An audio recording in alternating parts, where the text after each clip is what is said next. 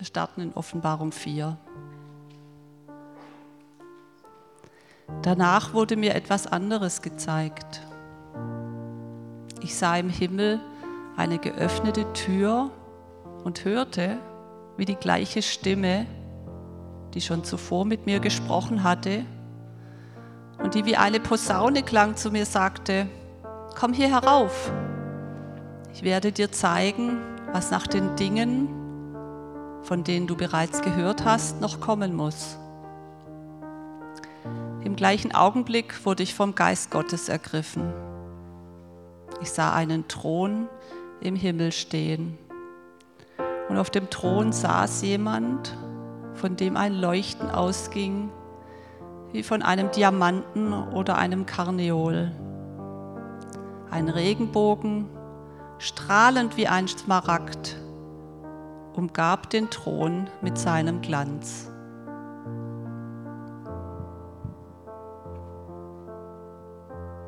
Rings um den Thron standen 24 andere Throne.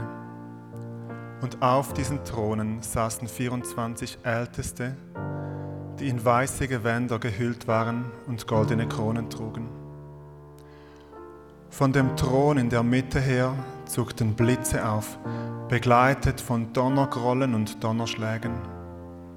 Sieben Fackeln brannten vor dem Thron, das sind die sieben Geister Gottes. Die Fläche, die sich vor dem Thron ausdehnte, sah wie ein gläsernes Meer aus und war von kristallener Klarheit. Unmittelbar beim Thron, rings um ihn herum, standen vier lebendige Wesen, die vorn und hinten mit Augen bedeckt waren. Das erste dieser Wesen glich einem Löwen, das zweite einem jungen Stier, das dritte hatte ein Gesicht wie ein Mensch und das vierte sah aus wie ein Adler im Flug. Jedes dieser vier Wesen hatte sechs Flügel und auch die Flügel waren überall, selbst auf der Unterseite, mit Augen bedeckt. Tag und Nacht rufen diese Wesen immer wieder aufs Neue. Heilig, heilig, heilig, ist Gott, der, Herr, der, allmächtige Herrscher. Er, der, war, der er ist und, der kommt.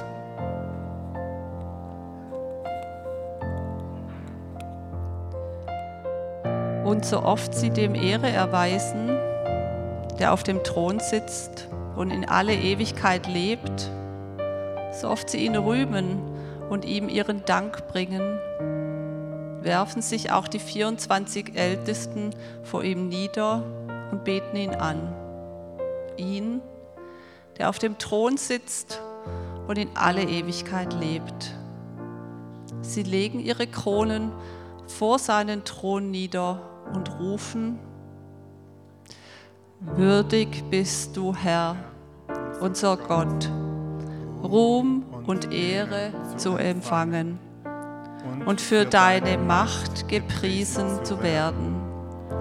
Denn du bist der Schöpfer aller Dinge.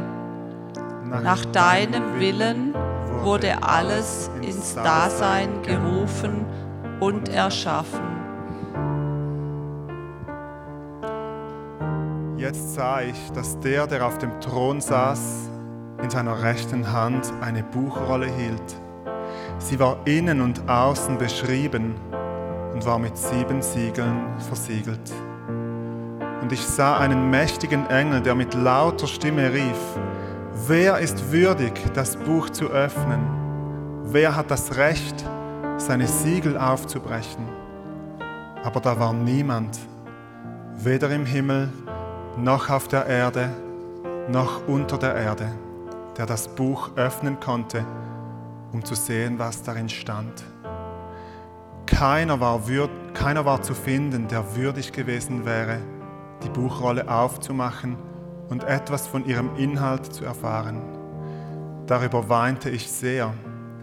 Doch einer der Ältesten sagte zu mir, weine nicht, einer hat den Sieg errungen, der Löwe aus dem Stamm Juda, der Spross, der aus dem Wurzelstock Davids hervorwuchs. Er ist würdig, das Buch mit den sieben Siegeln zu öffnen.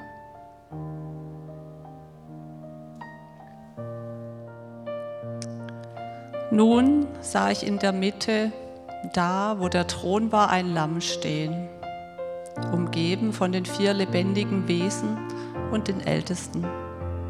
Es sah aus wie ein Opfertier, das geschlachtet worden ist und hatte sieben Hörner und sieben Augen. Die sieben Augen sind die sieben Geister Gottes, die in die ganze Welt ausgesandt sind. Das Lamm trat vor den hin, der auf dem Thron saß, um das Buch in Empfang zu nehmen, das er in seiner rechten Hand hielt. Und als er das Buch entgegengenommen hatte, warfen sich die vier lebendigen Wesen und die 24 Ältesten vor ihm nieder. Jeder von den Ältesten hatte eine Harfe. Außerdem hatten sie goldene, mit Räucherwerk gefüllte Schalen. Das Räucherwerk sind die Gebete derer, die zu Gott heiligem Volk gehören. Und nun sangen die vier lebendigen Wesen und die Ältesten ein neues Lied. Es lautete, Würdig bist du, das Buch entgegenzunehmen und seine Siegel zu öffnen.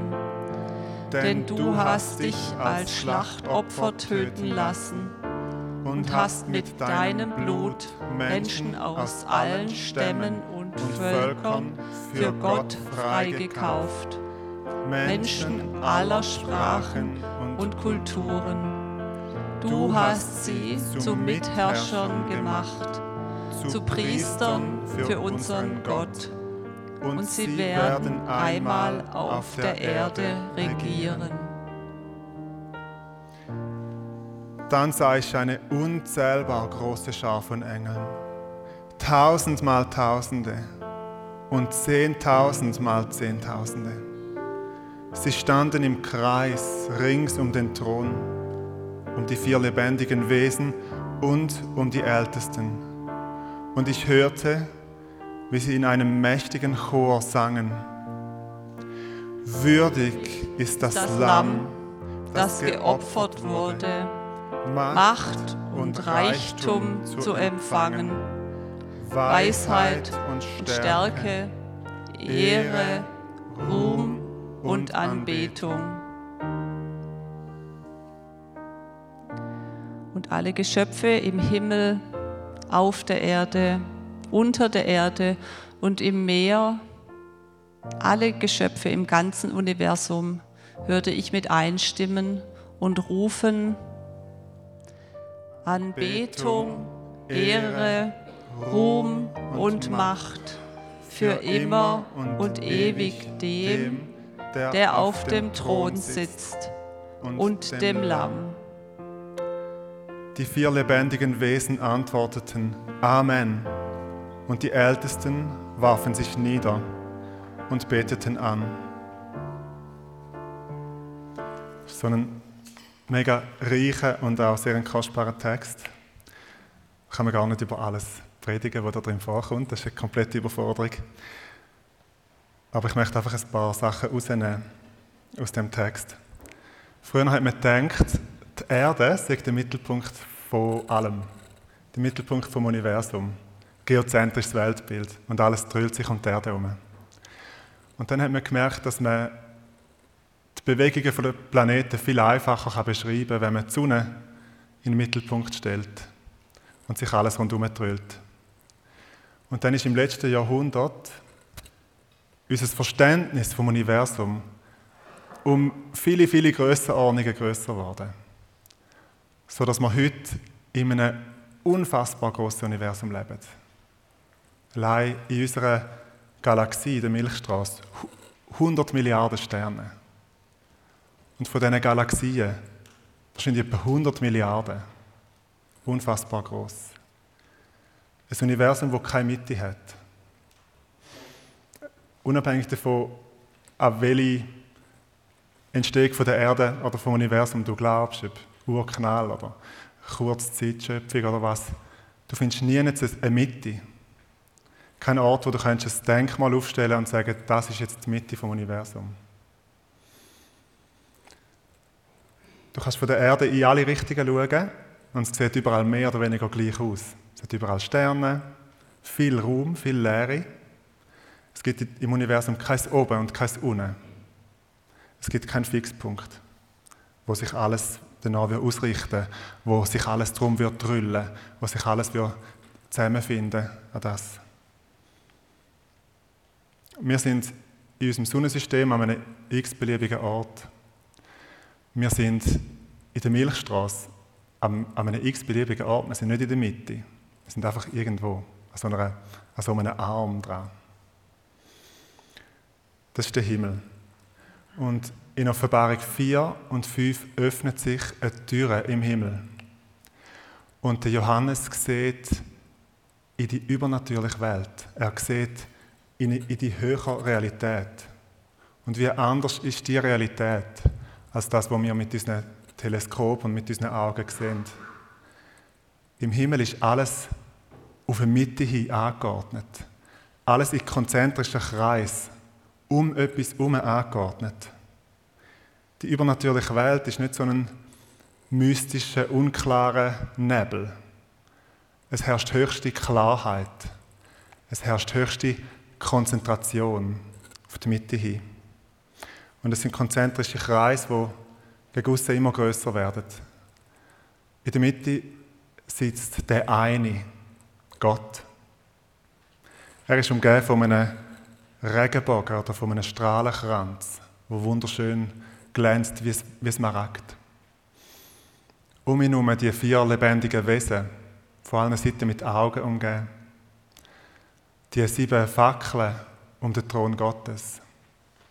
Und dann die 24 Ältesten, die auf ihren Thron sitzen und den Gott arbeitet. Und dann die hunderte Millionen von Engeln. Und dann alle Geschöpfe im Himmel, auf der Erde, unter der Erde und im Meer. Oder kurz gesagt, alle Geschöpfe, alle Geschöpfe im Universum. Also wenn ich euch so anschaue, ihr gehört zu diesen allen Geschöpfen ihr sind eigentlich, wenn man die übernatürliche Welt mit ihnen nimmt, ihr sind um Gottes Thron herum angeordnet. Wir sind Teil von einem konzentrischen Kreis. Alles ist es. Und weil in der Mitte nicht etwas Langweiliges ist, sondern das höchste Wesen, das anbetungswürdigste Wesen, wo man sich überhaupt nur vorstellen kann, Darum brechen immer wieder wie so Wellen von der Anbetung konzentrisch gegen raus, bahnen sich ihren Weg bis raus. Tag und Nacht rufen die vier lebendigen Wesen immer wieder aufs Neue. Heilig, heilig, heilig ist Gott, der Herr, der allmächtige Herrscher, der, der war ist, der, der jetzt gerade ist und der, der kommt können wir uns das mal ganz konkret vorstellen, so gut wie wir es halt können. Gerade jetzt, an einem konkreten Ort, an einem übernatürlichen, aber konkreten Ort, singen oder rufen die vier Wesen Tag und Nacht und sie hören nicht auf. Gottes Heiligkeit ist nie genug beschrieben. Es wird ihnen nie langweilig. Und die Welle von der Anbetung dringt nach außen zu diesen 24 Ältesten. Würdig bist du, Herr unser Gott, Ruhm und Ehre zu empfangen und für deine Macht gepriesen zu werden, denn du bist der Schöpfer aller Dinge. Nach deinem Willen wurde alles ins Dasein gerufen und erschaffen. Und sie werfen ihre Krone nieder, sie kommen von ihrem Thron ab und werfen ihre Krone an auf den Boden und beten da. Und der Text sagt nicht, was nachher passiert. Ich sage euch, was ich denke, was nachher passiert. Sie nehmen ihre Krone wieder, nehmen sie wieder auf den Kopf, schön richten und sitzen wieder an. Damit sie parat sind, wenn sich wieder angestaut hat, wenn die Welle wieder kommt, wenn die vier lebendigen Wesen wieder rufen, heilig, heilig, heilig ist Gott. Und dann fallen sie wieder ab auf ihre Knie und legen wieder ihre Krone an und beten wieder Gott an. Und in unseren Augen wäre das sehr schnell eine religiöse Übung, die man jetzt noch zehnmal macht und dann ist gut. Aber für sie nicht, weil sie vor Gott stehen. Weil es die angemessene Antwort ist auf die Herrlichkeit Gottes, auf die Heiligkeit Gottes, auf die Schönheit Gottes. Und jetzt kommt Bewegung in das Bild. Jetzt steht, jetzt hat Gott eine Buchrolle in der Hand, versiegelt mit sieben Siegeln. Und niemand ist würdig, um in den innersten Kreis, in das Zentrum von allem, einfach reinzulaufen, die Buchrolle zu nehmen und sie aufzumachen. Niemand ist würdig. Niemand außer das Lamm. Das perfekte Opferlamm. Offenbarung 4 und 5 sagt nicht, wer es ist, aber es ist klar, wer es ist. Es ist Jesus. Und das Lamm sieht aus wie geopfert, wie geschlachtet. Und es nimmt die versiegelte Buchrolle aus der Hand von Gott. Und in dem Moment, wo es das Buch, die Buchrolle aus der Hand von Gott nimmt, schwappt wie so eine riesige Welle von der Anbetung von innen nach außen bis ganz außen. Die vier lebendigen Wesen und die 24 Ältesten werfen sich nieder und sie singen ein neues Lied, weil da etwas qualitativ Neues passiert. Und sie singen, würdig bist du, das Buch entgegenzunehmen und seine Siegel zu öffnen. Würdig ist ein Attribut, wo sonst in der Offenbarung, in dem Text, nur Gott gehört. Nur Gott ist würdig. Und die Würde, wo Gott gehört, die gehört jetzt auch dem Lamm. Und interessant ist, warum? Warum darf das Lamm in den innersten Kreis hineintreten, vor Gott antreten und das Buch aus seiner Hand nehmen? Warum darfst du das? Der Text gibt uns die Antwort. Denn du hast dich als Schlachtopfer töten lassen. Also das, was vor 2000 Jahren auf einem Hügel außerhalb von Jerusalem passiert ist, das, was wir vor einer Woche mit Karfreitag und Ostern gefeiert haben, bekommt da eine kosmische Dimension.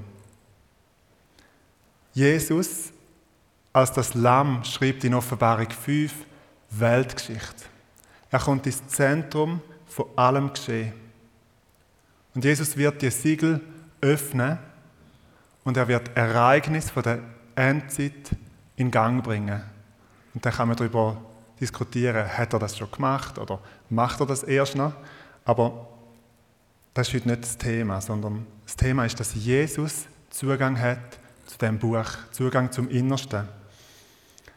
Dass sein, sein Opfer dort am Kreuz ihn dazu berechtigt, zum die Geschichte lenken, zum Geschichte führen, zum Ereignis freizusetzen, die eine globale Bedeutung haben.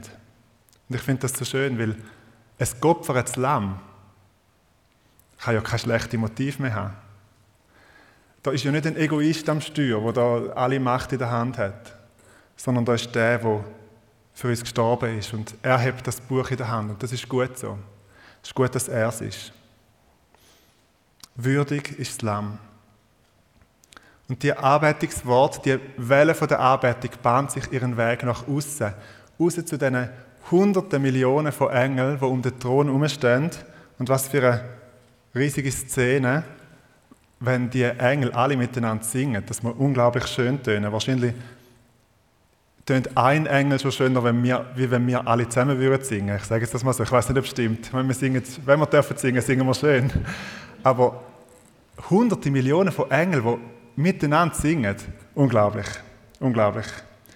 Und sie singen in einem mächtigen Chor, Vers 12, würdig ist das Lamm, das geopfert wurde, Macht und Reichtum zu empfangen, Weisheit und Stärke, Ehre, Ruhm und Anbetung.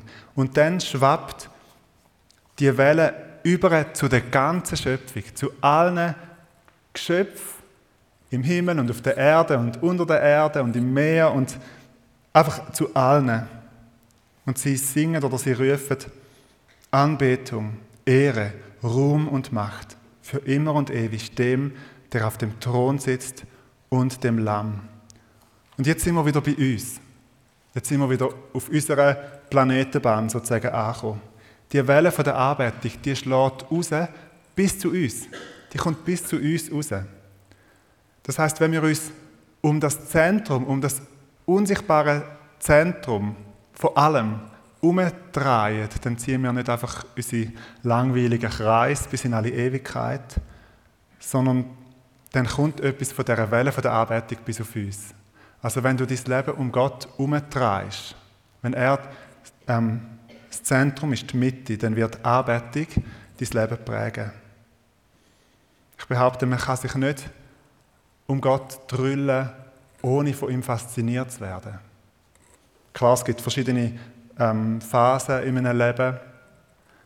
Manchmal ist man mehr auf der, auf der Sonnenseite von einem Planeten und manchmal drüllt man sich vielleicht mehr ein ab oder spürt vielleicht nicht so viel. Aber man nimmt doch etwas wahr von dem, von dem Gravitationszentrum, von dem Mittelpunkt, von der Schwere in einem guten Sinn, von, der, von dem Gewicht, von der Herrlichkeit Gottes. Und was der Text, Offenbarung 4 und 5, von uns verlangt, ist nicht weniger als ein Wechsel von unserem Weltbild. Ich meine, niemand glaubt mir heute, oder fast niemand glaubt mir heute an ein geozentrisches Weltbild, so dass die Erde der Mittelpunkt von allem ist. Das haben wir mehr oder weniger aufgegeben. Aber in unseren Köpfen, sind wir doch ehrlich, denken wir doch sehr oft in konzentrischen Kreis um uns herum. Also mein Land, mein Dorf, meine Familie, mein Haus, meine Arbeit, meine Gesundheit, meine Zukunft, mein Wohlbefinden, ich. Ist doch das Zentrum von unserem Leben oft. Also bei mir ist es zumindest so. Ist doch die Standardeinstellung von unserem alten Mensch. Das ist doch, auf das sind wir doch aus. Und der Text sagt uns, du bist nicht so gemacht, du bist nicht dafür designt, um der Mittelpunkt von deinem kleinen Universum zu sein. Das ist nicht, wie du gemacht bist. Und ich glaube, man bleibt, da haben wir sicher auch schon gemerkt, man bleibt, man ist gar nicht stabil in sich selber. Man bleibt gar nicht auf seiner schönen Bahn, sondern man drüllt sehr oft entweder in die Richtung rauf, stolz, ich, ich, ich, es muss alles um mich gehen, ich Narzisst, oder man drüllt richtig ab, man wird ab sich selber betrübt, man wird vielleicht selbst mitleidig, ich arme, ich arme. Und wir brauchen in diesen Situationen die Türen im Himmel. Stellt euch mal so eine Tür vor, im natürlichen Himmel, wo aufgeht und wo man rein kann, wo man in eine neue Dimension kommt. Der Blick in die übernatürliche Dimension, wo alles auf Gott hin angeordnet ist, wo, wo alles um Gott geht. Wir brauchen die Gnade Gottes, wo uns wirklich aus unserem Ego-Sumpf rausnimmt und uns im besten Sinn auf die rechte Bahn bringt, auf die rechte Bahn um ihn herum, wo um ihn herum treibt. Wir brauchen es, dass der Text aus der Offenbarung mit unserem Weltbild kollidiert, indem er sagt, ja, das Universum, das All hat ein Zentrum, aber nein, das Zentrum bist nicht du. Und es bin auch nicht ich, sondern es ist Gott. Wir brauchen es, dass wir neu ausgerichtet werden auf Gott, auf die Mitte. Bet mal Jesus nur für das an, wo er ist. Nur für das an, wo er gemacht hat. Und lass mal in deiner Anbetungszeit dich selber, das Ich, lass mal aus der Anbetung raus. Nicht, weil das Ich dort keinen Platz hat, oder weil wir alle unser Liedersortiment zusammenkürzen und alle Lieder, wo ich drin vorkomme, streichen. Aber mach das mal. Nimm dir mal einfach Zeit oder schreib einen eigenen Text wie ein Psalm auf, wo es mal nur um Gott geht und mal gar nicht um dich. Das ist vielleicht noch schwierig. Aber es liegt doch im Wesen der Anbetung, dass ich etwas anbete, wo eigentlich außerhalb von mir selber liegt, wo eben nicht ich, ich bin, sondern wo eben jemand anders ist, wo eben Gott ist. Wo ich mich in einem guten Sinn auch mal selber vergessen kann und einfach das Lamm, einfach Jesus anbeten. Konzentriere deine Anbetung mal nur auf ihn. Und wenn du das machst, dann kommst du auf die Wellenlänge von, himmlischen, von dem himmlischen Gottesdienst, von der himmlischen Liturgie. Und dann stimmst du mit dem ganzen Himmel in den Refrain ein, würdig ist Lamm. Jesus, du bist schon würdig. Du bist gerade jetzt, gerade jetzt, ist Jesus in allem Unfertigen, in allem Unklaren, in allem Mühsamen, ist Jesus jetzt schon vollkommen würdig. Und es kann Sinn machen, zum manchmal auch sagen, Jesus, du musst gar nicht mehr machen. Du musst nichts mehr machen und du bist schon würdig genug. Du hast schon alles gemacht. Vor 2000 Jahren am Kreuz. Das lange schon. Du hast alles schon gemacht. Und manchmal hilft es auch, um dann zu sagen, Jesus, ich befreie dich aus meinen Forderungen. Aus meiner, aus meiner Erwartungshaltung. Nicht, weil Erwartung an Gott grundsätzlich etwas Schlechtes ist. Aber weil es manchmal dazu kommt, dass die Sachen anfangen, um uns herumzutrüllen. Manchmal kann es in den Jahren als Christ dazu kommen, dass wir Forderung um Forderung aufstellen und dass wir mit diesen Forderungen oder mit diesen Erwartungen dann in die Anbetung kommen. Ich bete dich an und du gibst mir einen Ehepartner. Ich bete dich an und du gibst mir einen besseren Job. Ich bete dich an und du gibst mir ein langes Leben. Und ein paar von diesen Erwartungshaltungen leiten wir ab aus Verheißungen, die Gott uns gegeben hat in seinem Wort. Ist nicht alles noch schlecht. Aber ich habe es schon gesagt, manchmal fängt es an, wie um, um uns herumzukreisen. Manchmal geht es dann am Schluss gar nicht um ihn, sondern es geht darum, was ich bekomme und was er mir gibt. Und darum möchte ich dich herausfordern. Lass den Refrain, würdig das Lamm, würdig ist das Lamm. Lass den neu zum Refrain von deiner Anbetung werden, von deinem Leben.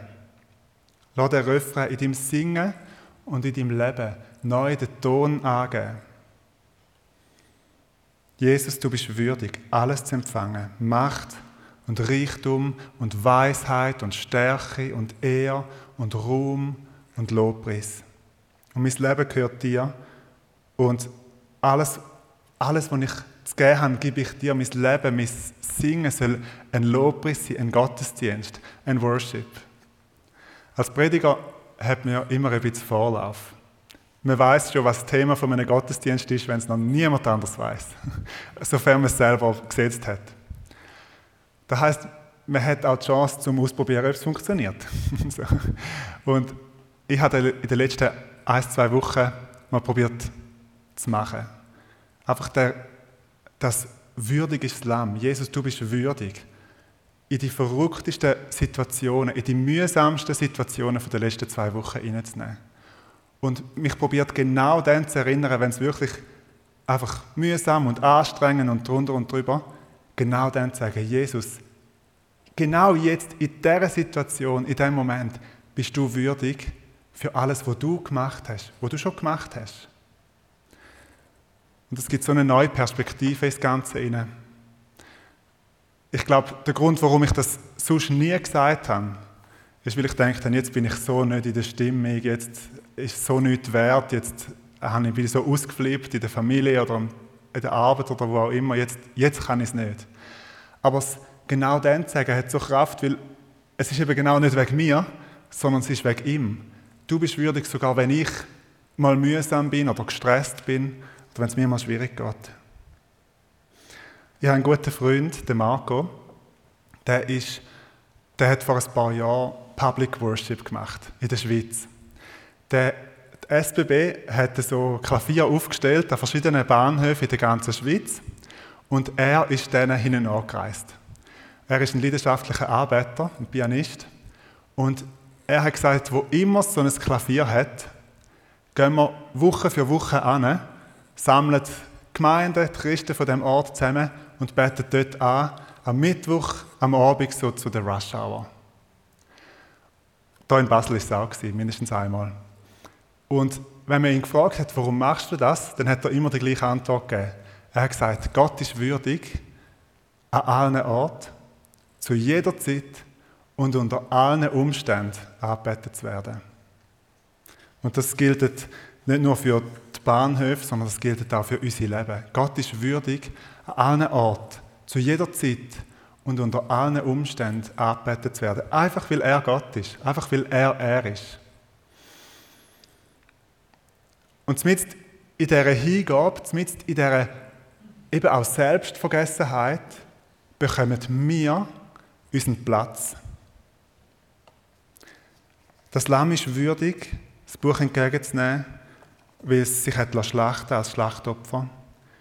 Und du hast mit deinem Blut Menschen aus allen Stämmen und Völkern für Gott freigekauft. Menschen aller Sprachen und Kulturen. Ihr wisst das, Jesus ist nicht für eine gute Sache gestorben. Jesus ist nicht für eine Idee gestorben oder für irgendein äh, philosophisches Prinzip. Jesus ist für Menschen gestorben. Und zwar für Menschen aus, aus der ganzen Welt. Er ist für dich gestorben. Er ist gestorben, damit du dich überhaupt kannst um das Zentrum herum einreihen Dass du sozusagen von der, von der Herrlichkeit Gottes nicht fortgespült wirst. Dass du kannst bestehen vor ihm. Jesus hat den Preis zahlt mit seinem eigenen Blut. Ob du das schon hundertmal gehört hast oder vielleicht auch zum ersten Mal hörst. Er hat das größte Wunder tun, dass aus Finden Gottes Freunde Gottes werden und dass die unüberbrückbare Kluft zwischen unserer Sünde und seiner Heiligkeit überbrückt wird. Und das dürfen wir für uns in Anspruch nehmen. Und mehr als das, nicht nur hat er uns erkauft, nicht nur hat er uns freikauft, sondern du hast sie zu Mitherrschern gemacht, zu Priestern für unseren Gott. Und sie werden einmal auf der Erde regieren. Er gibt diesen Platz, er setzt uns ein als Könige, als Priester, als Mitherrscher, er gibt uns Autorität. Das heißt, du kommst nicht zu kurz. Wenn du, wenn du ihn anbetest, ohne dass es jetzt mal primär um dich geht, kommst du nicht zu kurz, sondern du wirst reich beschenkt. Und das ist eine Erfahrung, die ich in meinen Arbeitungszeiten immer und immer wieder gemacht habe. Er wird mir immer mehr dienen, als ich ihn loben kann. Ich weiß auch nicht warum, aber er macht das. Ich, ich komme aus einer Arbeitungszeit raus, wo es jetzt mal einfach um ihn gegangen ist. Da habe ich mir jetzt gar nicht, meine Probleme habe ich gar noch nicht angesprochen. Aber ich komme aus dieser Zeit raus und merke, wow, ich bin so erfrischt worden. Gott hat mir einfach dient. Er hat mir gut getan. Der Menschensohn ist nicht gekommen, um sich dienen zu lassen, sondern er ist gekommen, zum Dienen. Und das Lamm, das dort in der Mitte vom Ganzen, von allem ist, ist das gleiche Lamm, wo am Abend, bevor es am Kreuz gestorben ist, der Jünger die Füße gewaschen hat. Also wir wenden uns Gott zu, wir beten ihn einfach für wer er ist und er wendet sich uns zu. Und das ist nicht ein, sozusagen ein Naturgesetz oder eine Himmelsmechanik, wo Gott sich muss daran wo, wo er dazu verpflichtet ist, sondern es ist Liebe. Es ist gegenseitige Hingabe. Es ist gegenseitige Zuwendung. Wir sind ganz für ihn da. Und er ist für uns da. In einer Beziehung wäre es mega komisch, wenn ein Mann zu einer Frau sagt, ich liebe dich, und die Frau sagt, ich liebe mich auch. Mega, mega komisch wäre das. Das hat, das hat wahrscheinlich noch nie jemand gemacht. Aber ich habe das Gefühl, wir machen es manchmal. Gottes Wort an uns, ich liebe dich, sollte doch bei uns auslösen, dass wir ihn zurücklieben. Ich, bin, ich muss sagen, ich bin ein bisschen kritisch. Ähm, dem gegenüber, dass in den letzten Jahren immer wieder gesagt wird, lieb dich selber. Ich meine, ich weiß, was damit gemeint ist. So. Äh, ähm, wie sicher sein oder ein gewisses gesundes Selbstvertrauen haben. Ich meine, das ist, das ist gut, man muss sich nicht hassen, aber lieb dich selber. Ich meine, zu der Liebe gehört doch gerade, dass es um jemand anders geht, nicht? Zu der Liebe gehört doch gerade die Selbstvergessenheit und die Hingabe. Zu der Liebe gehört es doch gerade, dass ich eben nicht ich, ich, ich mir selber will gefallen, sondern dass ich meiner Frau oder meinem Gott will gefallen. Und Gott als das allerhöchste Wesen im Zentrum von allem hätte doch alle Grund dazu, einfach nur sich selber zu lieben. Wenn man es mal ganz streng konzentrisch denkt, wenn er in der Mitte ist und das Höchste ist, sozusagen das Höchste, das anbetungswürdigste Wesen zu lieben, dann hat Gott alle Grund dazu, sich nur um sich selber zu drehen. Aber das macht Gott nicht. Gott sucht auch seine eigene Ehre. Das macht er auch. Aber Gott sucht auch uns. Gott sucht auch unsere Ehre. Er ist für dich gestorben. Er wird dir Leben im Überfluss geben. Er möchte dich verherrlichen. Ich würde, das, ich würde mich nicht getrauen, das zu sagen, aber es steht im Römer 8, er verherrlicht uns. Er möchte dich zum Erbe von seiner Herrlichkeit machen. Also du kommst voll auf deine Kosten. Voll. Aber jetzt nicht, indem du sozusagen die Abkürzung nimmst und dich einfach nur auf dich selber drüllst und irgendwie in dich selber wendest, sondern indem du dich ganz dem Gott verschenkst, ganz dem Jesus verschenkst und er verschenkt sich dir, beziehungsweise er hat sich dir schon lange verschenkt. Und darum lass uns in den himmlischen Refrain einstimmen. Würdig ist das Lamm. Und nimm den Refrain mit in deinen Alltag. Würdig ist das Lamm, das ist ein Wort, wo, wenn wir es im Glauben angenommen haben, ab dem Moment gilt sie. Auch wenn es uns mal nicht gut geht, auch wenn es mal schwierig ist. Würdig ist das Lamm ist unabhängig von unseren Lebensumständen. Ist ein unerschütterliches Fundament und eine unaufhörliche Quelle von unserer Anbetung. Jesus ist im Leben von jedem Einzelnen von euch würdig. Und das kann ich sagen, obwohl ich nicht weiß, wie ihr heute Morgen aufgestanden sind und wie, wie eure letzte Woche war. Aber es ist etwas, was außerhalb von eurem Leben wahr ist. Und darum lass der Refrain deine Anbetung prägen.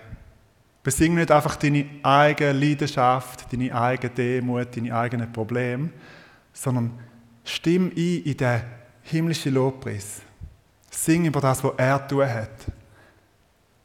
Er ist eine nie aufhörende Quelle der Anbetung. Würdig ist das Lamm.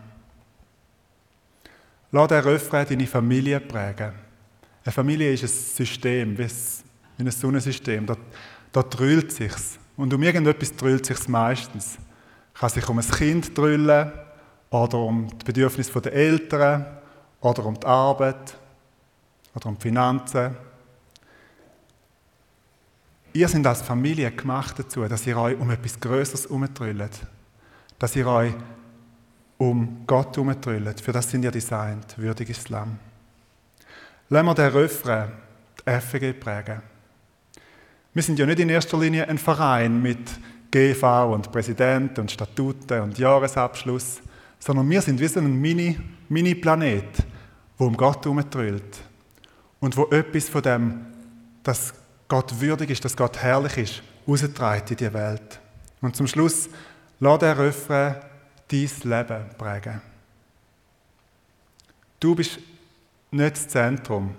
Und du darfst vielleicht auch heute Morgen ganz neu wie aus dem Zentrum rausstehen. Du darfst Teil werden von etwas Größerem. Du darfst Teil werden vom Größten, vom Schönsten, vom längsten, vom lütesten, vom herrlichsten Gottesdienst, wo das Universum je gesehen hat. Nämlich in dieser unsichtbaren Welt, Offenbarung 4 und 5, wo die unfassbaren Wesen, die hunderte Millionen von Engeln einstimmen in den Refrain, würdig ist das Lamm.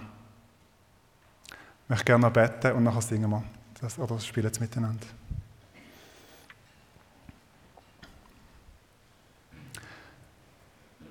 Jesus, und so sind wir vor dir. Wir sind Teil von dem großen Geschehen. Wir reihen uns heute Morgen ein in das. Nicht wir sind das Zentrum da, sondern wir sind Teil von dem. Und nicht nur wir sind Teil von dem, sondern Menschen aus allen Sprachen und Kulturen hunderte Gottesdienste, schon nur in der Schweiz.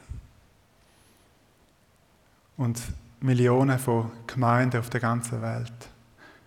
Christen aus allen Kontinenten. Wir reihen uns ein, Herr. Wir reihen uns ein um dich. Und Herr, wir wollen an diesem Morgen auch bewusst aus dem Zentrum raustreten. Raus an die Peripherie. Raus an unseren Platz. Aber nicht einfach fernab vom Geschehen, sondern du nimmst uns mit rein, du ehrst uns, du machst uns zu Königen und Priester, du gibst uns Autorität und Würde. Und ich bete, Herr, für den Morgen und für unser Leben, dass das passiert, dass, es, dass wir nicht das weise Herz haben, wo einfach für sich selber muss sorgen, weil sonst niemand für einen schaut, sondern dass wir wieder reinkommen in die Beziehung zum Lamm Gottes wo wir dich arbeiten und uns vergessen. Und wo du uns ehrst und du dein ganze Leben aufgegeben hast für uns. Ich bete, Herr, dass das wieder passiert und dass, dass aus dem heraus Lobpreis entsteht, dass aus dem aus eine Anbetung kommt. Eine Anbetung, die nie mehr aufhört, bis in alle Ewigkeit. Amen.